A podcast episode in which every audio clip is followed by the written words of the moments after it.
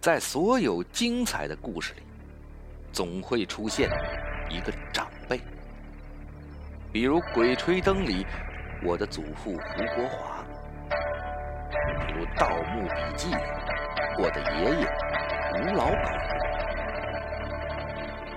所以呀，家木我就把这些跟咱们祖宗辈儿的有关系的故事整理了起来，汇聚了这部《我和我的祖宗们》，让我们一起跟随祖宗们的脚步，好好的探险一回。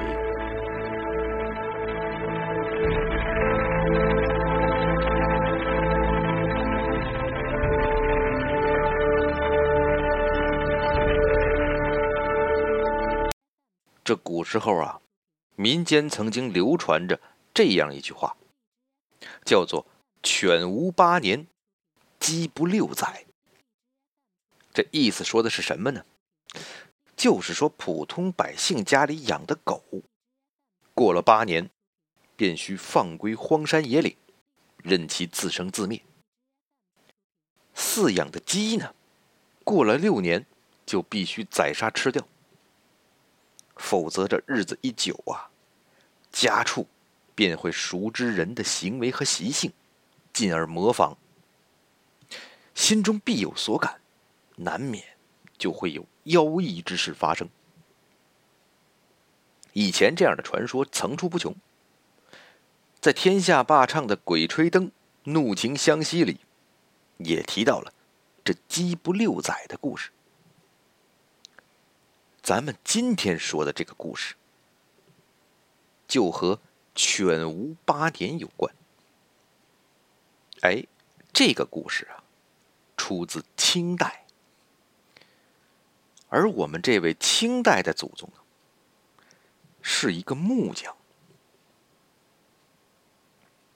我们这位祖宗木匠，啊，木艺高超，手工精湛。颇得口碑，远近的人呢，都来找他做家具。这结婚的时候打个床啊，打个大衣柜呀，啊，是吧？手艺特别好。这有一天呢，来了个雇主，就请这个木匠啊，为自己的女儿打造一套家具，准备作为结婚的陪嫁。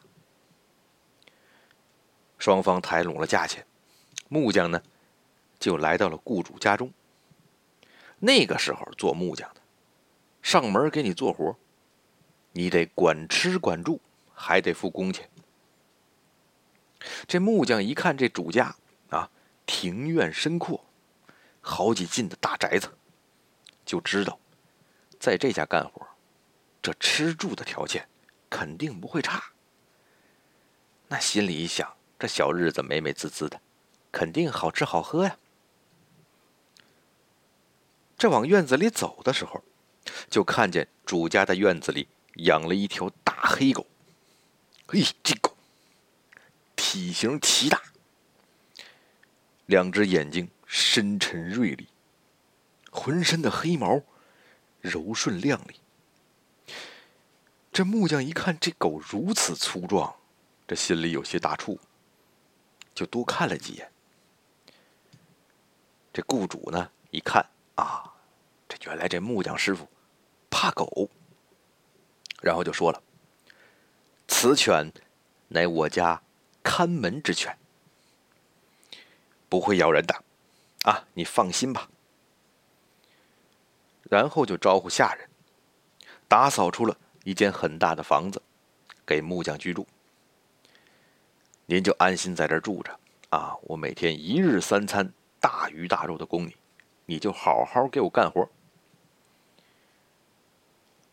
这木匠住进大屋之后啊，这每天起早贪黑，精心的打造那套家具。这雇主呢一看，这木匠手艺果然好，名不虚传呐。所以每日三餐都让厨房给木匠开小灶，啊，多做大鱼大肉、红烧肉。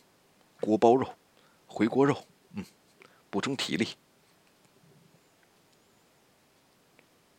当时按照农村的习惯呢，这做好的饭呢，都会用竹篮，哎，放在竹篮里，然后这个竹篮呢，就悬挂在屋里的房梁上。这等木匠回来自己一拿，哎，就可以拿下来吃了。主要就是怕耗子给偷了。这样持续了好几天。有一天傍晚，木匠收工回来。把篮子放下来一看，哎，怎么回事啊？只有碗碟还在，可是里边却空空如也呀。这是没给我做饭吃吗？这木匠就心想了，这估计呀，是这个雇主也是财迷，看看每天这么好吃好喝的供着我，他心疼了。哎，这就是啊，故意的。给我个空碗，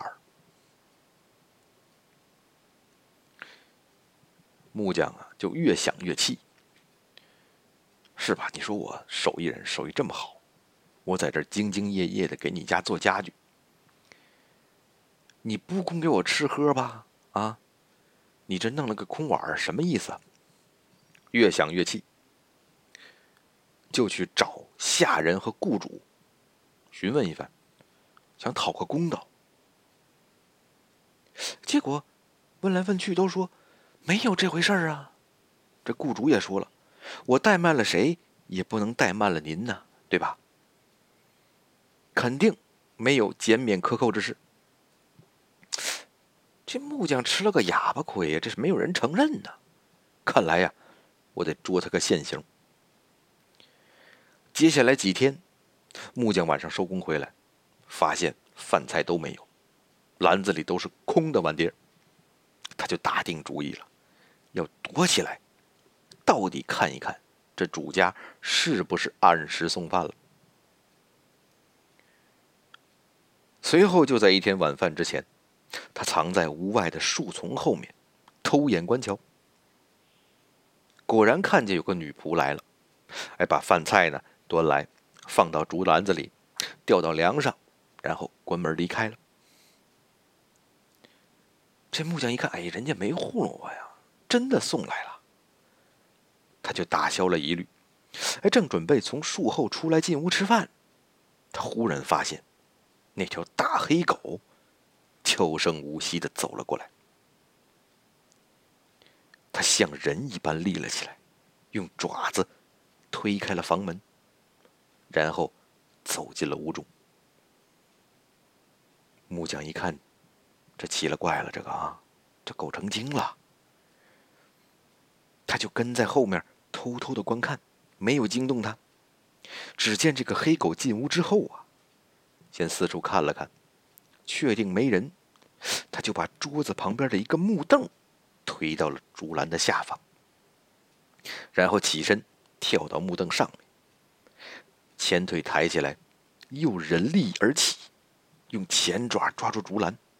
把头呢伸到篮子中，顷刻之间就把那饭菜吃了个干净。吃饱之后，他又跳回地上，把木凳轻轻的推回原处，然后溜溜达达的出了大屋，还把房门掩上了，这才离去。木匠见此情景，恍然大悟：好嘛，原来我的饭菜让一条狗给吃了。立刻找到了雇主呢，把这些事原原本本的讲了一遍。这雇主听了之后不大相信呢，认为你这木匠是不是说谎啊？你觉得我们家做的菜不好啊，想加菜。这木匠呢，见雇主不信，为了证明自己所言非虚，便让雇主跟自己一同去找那条黑狗。两个人一前一后来到狗窝。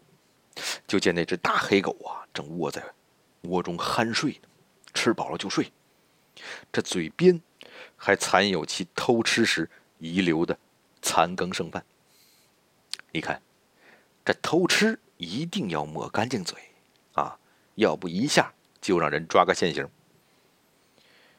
这主人一看呢，顿时火冒三丈，啊，你个畜生，竟敢偷吃我们家东西！”随即命人将那个黑狗打将出门。这件事儿，哎，算告一段落了。原本都以为从此就平安无事了吧？眼看着这家具就要做好了。有一天晚上，啊，木匠忙碌了很晚，回来特别累，倒在床上熟睡。这半夜的时候啊，他就发现自己身边有什么东西在碰自己。他起初呢，还以为是闹耗子了，悄悄的睁开眼睛，这么一看，没想到，只看见那只黑狗。嘴里边叼着一根竹竿，正在他身边来来回回的比划。这是怎么回事呢？这行迹也太可疑了吧！啊，拿根竹竿比划什么呢？